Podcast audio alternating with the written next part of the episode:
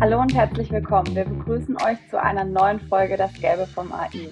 Wir sind Yvonne und heute schon Luc von Conversion Maker. Hier im Podcast besprechen wir jede Woche die spannendsten News aus der Welt der KI. Damit gebe ich auch schon an meinen Kollegen schon Luc, denn diese Woche hat er eine spannende Zahl mitgebracht.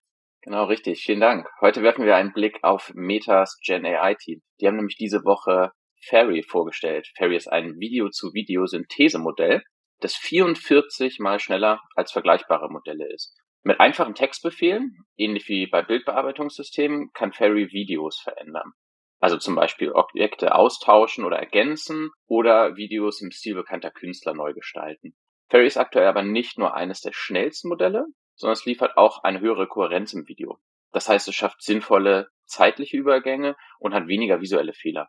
Trotz dieser Fortschritte kämpft Fairy noch damit, dynamische Effekte wie Regen, Feuer oder Blitz darzustellen. Da sind Darstellungen teilweise inkonsistent und noch fehlerhaft.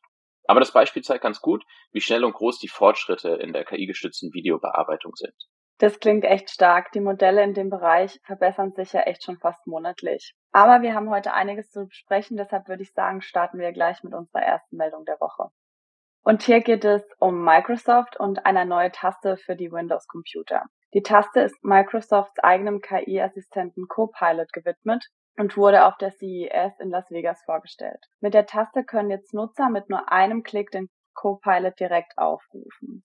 Die Ankündigung passt auch gut zu den aktuellen Bemühungen von Microsoft, generative KI tief in ihre eigenen Produkte zu verankern. Außerdem ist Microsoft schon seit einigen Jahren der wichtigste Geldgeber für OpenAI Gerüchten zufolge hat ja der Konzern um die 10 Milliarden Dollar in den KI-Entwickler investiert und sicherte sich im äh, Gegenzug frühzeitig dann auch den Zugriff auf GPT-4, auf dem schließlich auch ihr eigener KI-Assistent basiert. Die neue Copilot-Taste ist daher mehr als nur ein Hardware-Update. So sehen vor allem mehrere IT-Experten, dass ähm, der Neuaufguss von Windows mit diversen KI-Funktionen gespickt sein wird. Es ging bereits in der letzten Folge um Microsoft Copilot. Was sagst du jetzt zu der neuen Taste? Ja, so richtig vom Hocker haut mich das natürlich nicht. Also eine äh, Hardware-Taste erleichtert zwar die Erreichbarkeit und dadurch sind die Einstiegsbarrieren geringer. Ähm, ob die Integration allerdings im Alltag ihren Mehrwert liefert oder doch eine Spielerei bleibt, das bleibt abzuwarten. Denn die alleinstehende Nutzung von ChatGPT oder DALI, ähm, gerade im Business-Kontext, hat, glaube ich, weniger relevant. Da geht's ähm, dann eher um die Integration in bestehende Prozesse und Systeme. Naja, und wenn man sich so bestehende Mockups bisher anguckt, dann ist die Taste auch eher auf dem ergonomischen Abstellgleis auf der Tastatur gelandet. Wobei das lässt sich ja noch anpassen. Also von daher, lass uns mal schauen, ähm, wie das Ganze angenommen wird. Wir berichten jetzt auch oft über Studien von Nutzerzahlen. Denkst du, dass diese durch die Hardware-Integration jetzt deutlich höher werden? Kurzfristig bleiben, äh, werden die Zahlen sicherlich schon steigen, sobald dann die Hardware-Taste auf dem Markt verfügbar ist, auf den neuen Geräten, ähm, gerade weil die Nutzer das ausprobieren werden. Ob es dann im Alltag Einzug erhält oder doch bei einem Trend bleibt, das müssen wir dann mal abwarten. Wie nachhaltig das Ganze ist, das hängt aus meiner Sicht viel weniger von der Hardware-Taste ab, als von den dahinterstehenden Software-Systemen und den Möglichkeiten und Mehrwerten, die sie im Alltag liefern. Jetzt geht's mit einem weiteren bekannten Namen weiter und zwar mit Amazon. Denn Amazon teilt erst diese Woche mit, dass sie nun auch auf KI setzen, um ihre Kunden bei der Suche nach den passenden Kleidungsstücken zu helfen. Damit wollen sie vor allem die Rücklaufquote verringern. Die Masse an Retouren ist für Online-Händler eine der größten Herausforderungen. Denn laut einer Studie liegt die durchschnittliche Retourenquote für Kleidung bei 24 Prozent. Also fast ein Viertel aller Kleidung wird zurückgeschickt. Für alle anderen Produkte liegt die durchschnittliche Retourenquote bei gerade mal 16 Prozent. Um eben diesem Problem entgegenzuwirken, setzt Amazon nun KI ein, um Kunden bei der Suche nach der passenden Größe zu helfen. Auch Verkäufern wird dabei geholfen, die Bedürfnisse ihrer Kunden besser zu verstehen. Die KI-Features, die Amazon einführt, sollen Kunden personalisierte Vorschläge liefern. Um den besten Fit vorzuschlagen, analysiert die KI mehrere Infos, wie die Passformpräferenzen der Kunden, Produktbewertungen zur Passform und die Größenverhältnisse zwischen den unterschiedlichen Größensystemen verschiedener Marken. Tja, da bin ich gespannt, ob die neuen KI-Features die Rücklaufquote in Zukunft verringern werden. Was hältst du von dem Feature, Yvonne? Also KI bei personalisierten Produktempfehlungen einzusetzen, ist jetzt erstmal nichts Neues. Das machen ja schon sehr, sehr viele. Ich glaube, bei so großen Marktplätzen, gerade wie Amazon, macht es für mich durchaus Sinn. Ähm, ich glaube, die hohen Retouren liegen auch oft daran, dass Verbraucher mehrere Teile in verschiedenen Größen bestellen, weil sich die Größen einfach von den Herstellern immer unterscheiden. Deshalb glaube ich, kann da ähm, Amazon den Retourenquoten doch ein bisschen entgegenwirken, wenn sie natürlich die gute Produktempfehlungen machen. Ähm, die Produktempfehlungen sind ja nicht überall immer gut. Deshalb glaube ich, wenn sie da ähm, ein gutes Feature machen, dann kann es auf jeden Fall die Retourenquote ähm, senken. Und ich glaube natürlich auch, dass das Kundenerlebnis besser wird, wenn man schon von Anfang an einfach Produktempfehlungen bekommt, die auch zu einem passen. Ja, und dann kommen wir auch schon zu meiner Lieblingskategorie, und zwar unserem Tool der Woche. Ich habe dieses Mal Avario mitgebracht. Avario ist ein Monitoring beziehungsweise ein Social Listing Tool, das Erwähnungen im ganzen Netz überwacht. Vor allem für Unternehmen oder Privatpersonen, die etwas verkaufen oder eben eine Dienstleistung anbieten und noch nicht sicher sind, wo sie anfangen sollen, ist das Tool super hilfreich. Äh, mit Avario können Sie nämlich herausfinden, was über Ihre Marke oder deren Produkte im Internet gesagt wird.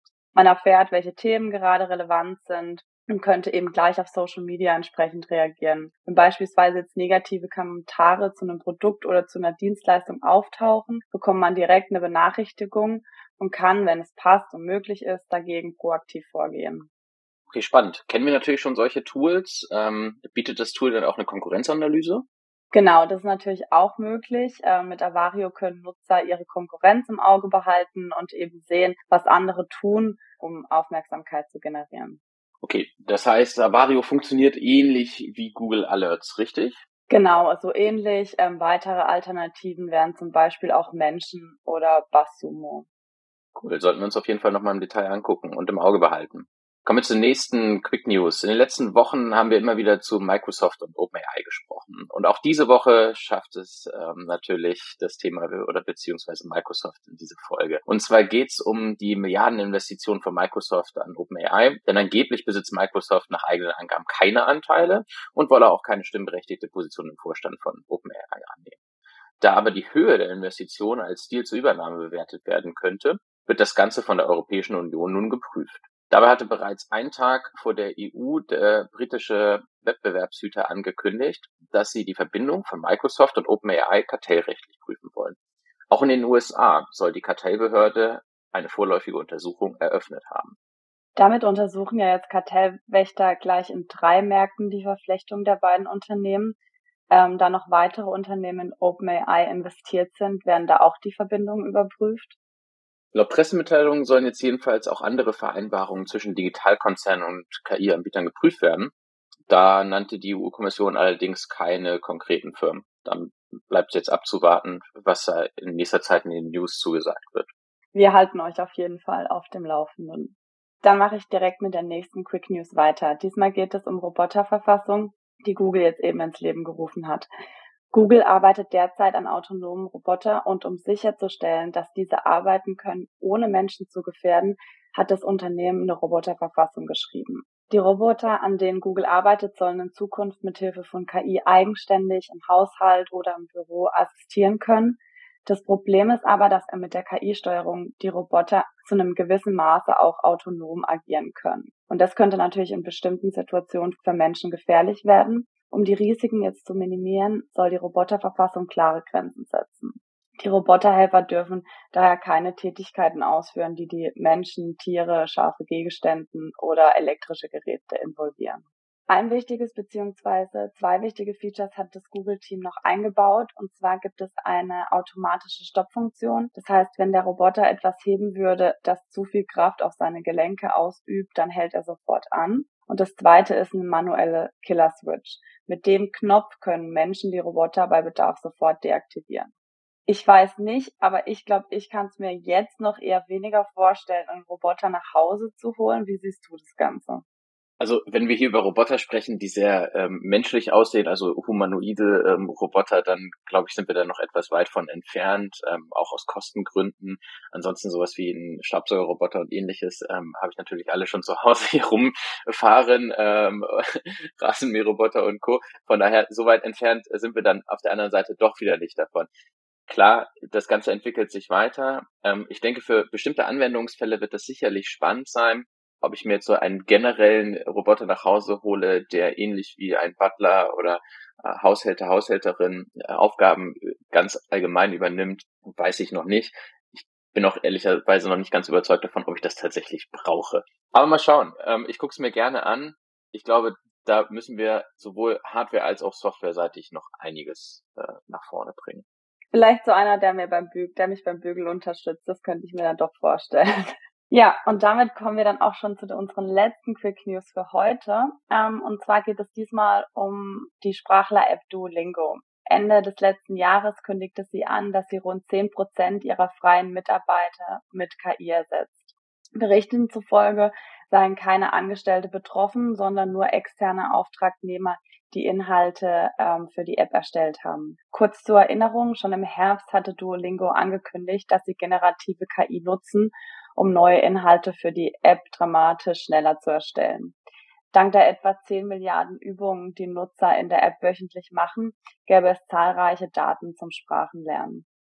Zwei KI-Funktionen sind wohl auch schon in dem neuen Abo namens Duolingo Max verfügbar. In ausgewählten Staaten kann man sich ähm, auf Duolingo Max von ChatGPT eine Antwort geben lassen oder ein Rollenspiel durchführen. Hältst du die Entwicklung für sinnvoll? Ich finde, ja, gerade bei Sprachen ist es noch wichtig, dass vielleicht eine echte Person drüber schaut. Meinst du, ähm, dass sich diese Entwicklung für die App-Nutzer bemerkbar machen wird? Ich denke nicht in so großem Maße, wie das vielleicht noch vor einigen Monaten oder vor einem Jahr der Fall war, ähm, als der Einfluss der, ähm, der Daten, die zum Lernen der Modelle genutzt wurden, noch deutlich größer war. Mittlerweile sind die Modelle so weit fortgeschritten, also beispielsweise ähm, GPT-4 von OpenAI ist so weit fortgeschritten, dass dort Daten, zum Beispiel fehlerhafte Sprachen, äh, fehlerhafte Übersetzungen, nicht so starken Einfluss haben werden. Nichtsdestotrotz, gerade bei Sprachen, die in unterschiedlichen Regionen oder Ländern ähm, sehr unterschiedlich sind, zum Beispiel Spanisch oder Portugiesisch, da wird es, glaube ich, einen Unterschied machen. Nicht, dass man nachher sagt, eigentlich möchte ich zum Beispiel ähm, britisches Englisch lernen und am Ende des Tages äh, lerne ich dann aber US-amerikanisches Englisch, ohne das zu merken. Da muss man mal gucken, wie gut Duolingo das in den Griff bekommt. Grundsätzlich halte ich es aber für exakt die richtige Weiterentwicklung. Hier kann KI super unterstützen, gerade durch die verschiedenen Übungen weiteres ähm, Material, Lernmaterial äh, heranzuziehen, um sich weiterzuentwickeln. Also spannende Entwicklung, guter Schritt in die richtige Richtung. Natürlich sollte das dazu führen, dass äh, Personen ihren Job verlieren und nicht andere spannende Aufgaben übernehmen können, dann wäre es schade. Ja, ich bin jetzt schon gespannt, was wir nächste Woche wieder aus der KI-Welt zu berichten haben. Vor allem um Microsoft und OpenAI wird es vermutlich ja erstmal nicht ruhig. Ähm, deshalb würde ich sagen, es bleibt spannend. In diesem Sinne, danke, dass ihr auch dieses Mal wieder dabei wart. Wenn euch diese Folge gefallen hat, freuen wir uns natürlich über eure Bewertung und abonniert uns gerne, um garantiert keine neue Folge zu verpassen. Habt eine schöne Woche. Tschüss und bis zum nächsten Mal.